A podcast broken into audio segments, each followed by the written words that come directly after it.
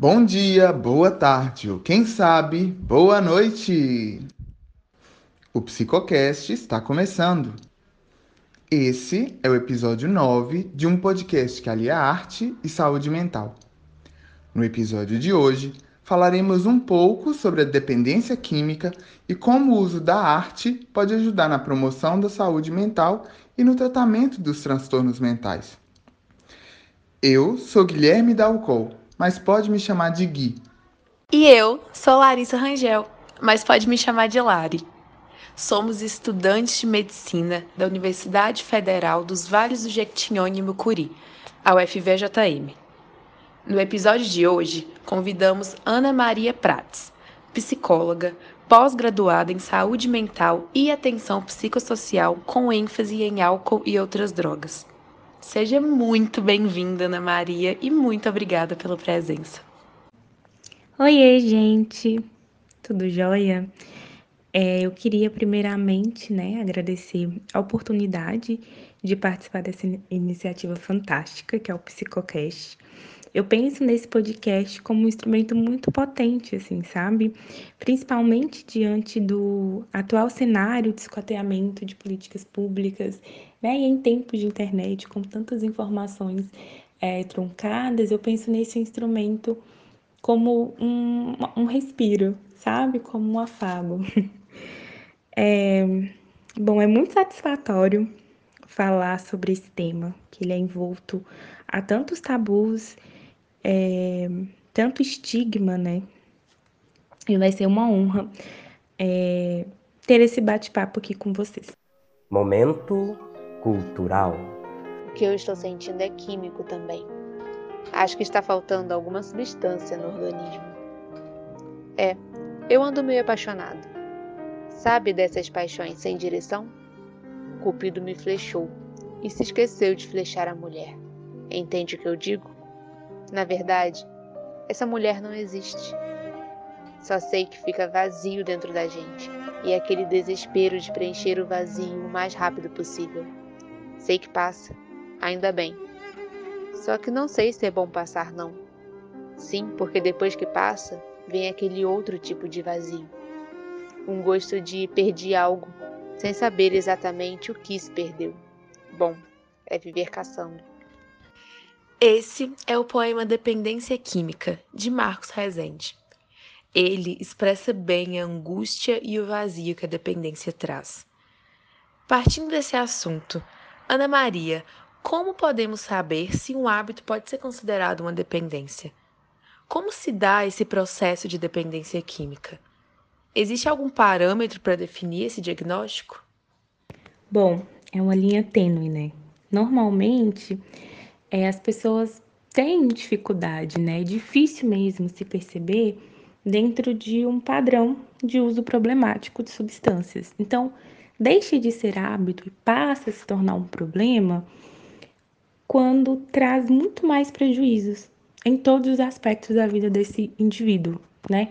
Então, seja, começa a afetar estudo, afeta trabalho, afeta relações interpessoais, é, traz prejuízos físicos e emocionais.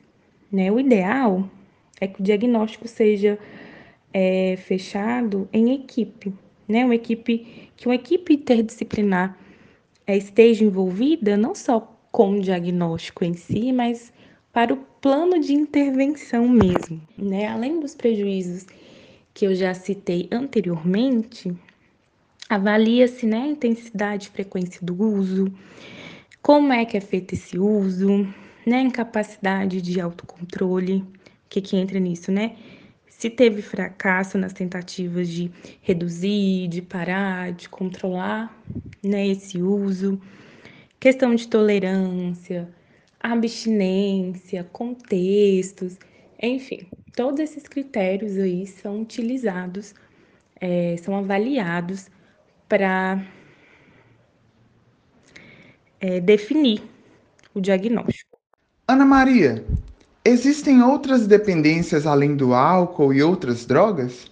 E para se tornar um dependente químico, é necessário fazer o uso de grandes doses? Boa, Guilherme. Essa é uma ótima pergunta E é muito importante, né? Por sinal, quando a gente fala de dependência, é como imaginarmos somente pessoas, né, que fazem o uso de problemático de álcool e outras drogas. Obviamente, né, essa imagem vem acompanhada de muitos julgamentos, de tabus, de condutas moralistas e de senso comum, né? E além do álcool e de drogas ilícitas, a gente né, é, tem dependência aí do cigarro, da pornografia, né, de medicamentos, que por ser drogas com bulas, é difícil mesmo, né, as pessoas entenderem que, olha, isso também é um vício, né? É, em trabalho e de tecnologias, né, celular, internet, tablets, videogames, Inclusive, né, a Universidade de São Francisco é, realizou um estudo e que foi constatado que o vício em celulares, em smartphones, por exemplo, forma conexões neurológicas parecidíssimas com as daquelas pessoas que fazem o uso problemático em opiáceos. Né? A USF, a UFES, é, também realizou um levantamento que demonstrou que um a cada quatro adolescentes brasileiros são dependentes, né, moderados ou graves de internet. E acho que isso já diz muita coisa, não é mesmo? Enfim, é, a segunda pergunta, né, que você fez, se é preciso, necessário fazer uso de grandes doses, acho que não necessariamente, né? Na verdade, é uma soma de fatores que faz com que né, a probabilidade de se tornar um dependente seja aumentada, né? Então, que fatores são esses? Então, a gente olha para fatores orgânicos, né? O que, que é isso? A gente diz de hereditariedade, a gente diz de como é que o, o organismo metaboliza determinada substância, como o uso dessa substância é feito, também porque vai afetar é, quais são as mudanças é, fisiológicas, quais mudanças né, fisiológicas são causadas ao entrar em contato com aquele estímulo, né, ou com aquela substância, e o potencial daquela droga. E aí tem outras questões também. São questões individuais, emocionais do indivíduo e questões de cultura, né? Então, por exemplo, até que ponto dentro daquela cultura, nem daquele contexto, né, que esse indivíduo está inserido, é natural, é normal ter usar aquela quantidade de álcool, por exemplo, ou co como é o uso dentro dessa cultura, como é socialmente aceitável o uso de celular e de internet, enfim. É, e depois a gente olha quem é esse sujeito, de onde é que ele veio, com quem que ele tem contato, ele teve contato, quem são as pessoas da vida dele, quais são os ambientes né, que ele perpassa, é, ele trabalha, sob quais condições ele trabalha, como é que ele se relaciona, é, né? E aí a gente não pode mesmo desvencilhar questões econômicas, questões é, sociais, questões de gênero, de raça, né? É muito importante que a gente é, leve em consideração todos os marcadores sociais, todos os determinantes sociais da saúde. Porque essa classe de respostas que nós chamamos de dependência, assim como qualquer outro comportamento, é multideterminado. E um exemplo disso é que pessoas LGBTs têm uma predisposição em sete vezes mais para o consumo de substâncias psicoativas do que é, o resto da população. É muito importante a gente compreender como se dá esse processo de dependência. Mas eu queria saber agora, Ana Maria, o que ou quem o dependente químico pode procurar para obter uma melhora no quadro? Quais são os tipos de tratamento que os dependentes químicos podem seguir? Bom, então, Normalmente, né, o básico aí de intervenção é aliar a intervenção medicamentosa em conjunto com a psicoterapia, né? Então, vai envolver no mínimo dois profissionais, que são é, o psicólogo e o psiquiatra, mas o ideal é que seja feito um serviço em rede, né? Aquele serviço que qualquer pessoa pode acessar através das políticas públicas, né? Do Sistema Único de Saúde, do SUAS, que é o Sistema Único de Assistência Social, e da RAPS, né, que é a Rede de Atenção Psicossocial. Dentro da RAPS tem um CAPS, né, que é o Centro de Atenção Psicossocial, que é o, e o CAPS AD, que é voltado especificamente né, para pessoas com necessidades em decorrência do uso de álcool e drogas. Em relação ao tratamento dos usuários de álcool e droga, eu acho que deve ficar bem claro que não existe um processo padronizado para todos, né? É feito caso a caso, né? Pois preciso levar em consideração as especificidades de cada sujeito.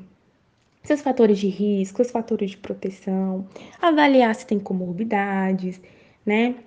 Se tiver, para quem que vai ser encaminhado, que local da rede, é, se tem rede de apoio, né? A família, ela também pode ser contemplada é, por algum serviço existente na rede, também é muito importante, né?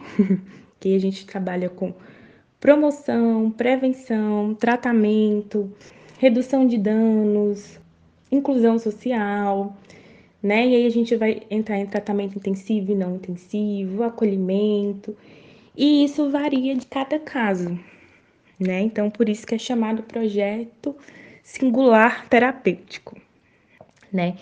É voltado, né? Tem que ser voltado para a integralidade da assistência, né? Que essa integralidade vai preconizar um conjunto, né, articulado e contínuo, né, de serviços, de profissionais e ações, né, como eu disse anteriormente, que vão desde a promoção de saúde e prevenção ao, ao tratamento é, e reabilitação, tanto individuais, como eu falei, voltada para aquele indivíduo, quanto coletivas. E essas coletivas passam, né, pela é, informação à comunidade, acompanhamento da família daquele sujeito também, a depender do caso. Só assim é possível, né, abranger todas as dimensões que envolvem o abuso de substâncias. Então, assim, como eu não poderia deixar de falar, é por isso que é muito importante se falar sobre é, a defesa do SUS, a defesa do SUAS, a defesa da RAPS, a defesa, né, das políticas públicas. Essas políticas públicas precisam ser fortalecidas. E é muito, por isso que eu sempre vou bater nessa tecla. É indispensável falar sobre isso na atual conjuntura que a gente se encontra. É muito triste, mas nós sabemos que essas pessoas sofrem muito com o preconceito relacionado à dependência química. E o que nós, como sociedade, podemos fazer para ajudar nessa situação? Bom, eu penso que acho que aqui eu vou dividir em três níveis, né? Acho que a nível individual, né? Eu, enquanto indivíduo, membro da sociedade, é, o que posso eu fazer? Então, procurar informações, é, tentar ver por uma outra perspectiva que não essa perspectiva hegemônica, violenta, moralizante, né, estigmatizante entender de fato como se dá esse processo, né? É, respeitar as pessoas.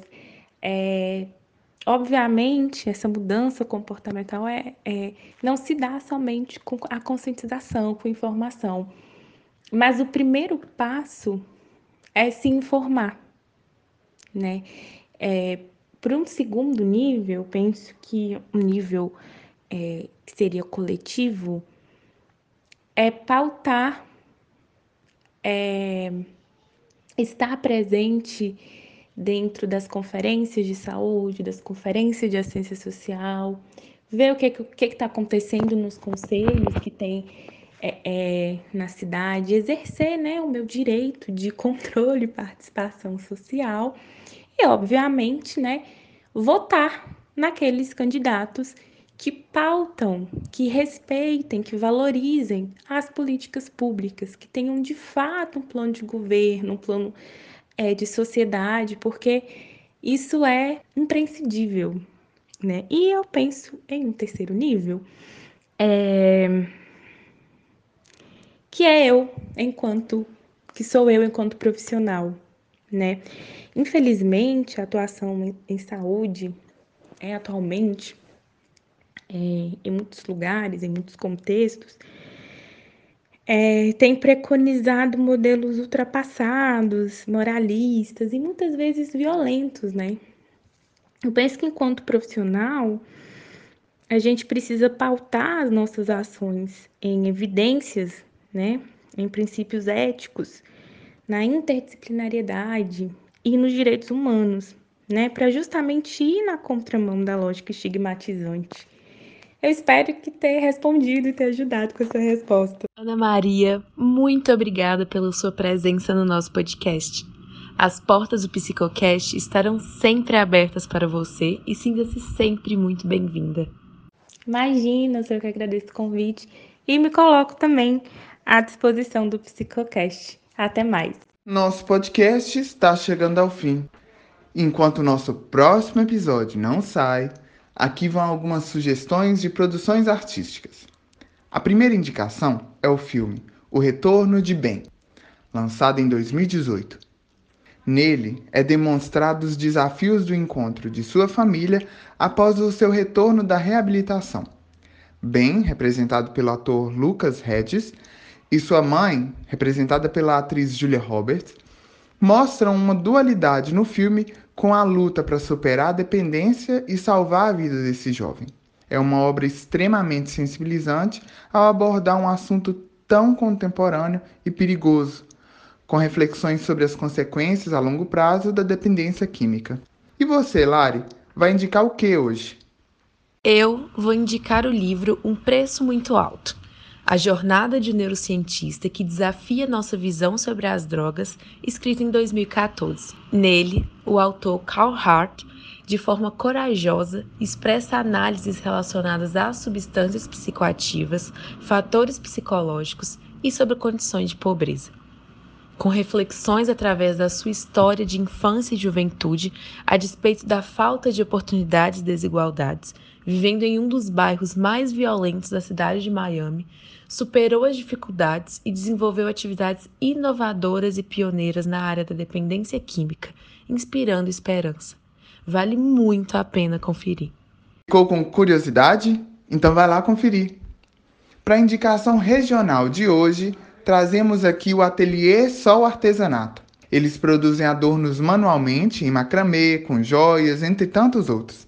Eles têm produtos de estilo de todo o mundo. Você pode conhecer mais sobre eles e seus produtos pelo perfil do Instagram, atelier.sol.atelier, sem acento circunflexo. Aproveite e visite-os. O Psicocast foi criado com o intuito de melhor abordar o tema da saúde mental e de combater os preconceitos em relação a essa temática. Muito obrigada, ouvintes, por ficarem até aqui com a gente. Não deixem de nos seguir no Instagram, psico.educação, sem o cedilha e sem o tio. Lá você encontra postagens sobre os principais temas abordados por aqui e o nome de livros, músicas ou filmes indicados em cada episódio. Ah, e não percam os próximos episódios, hein? Quinzenalmente às quintas. Tchau, tchau. Esperamos vocês. Até mais!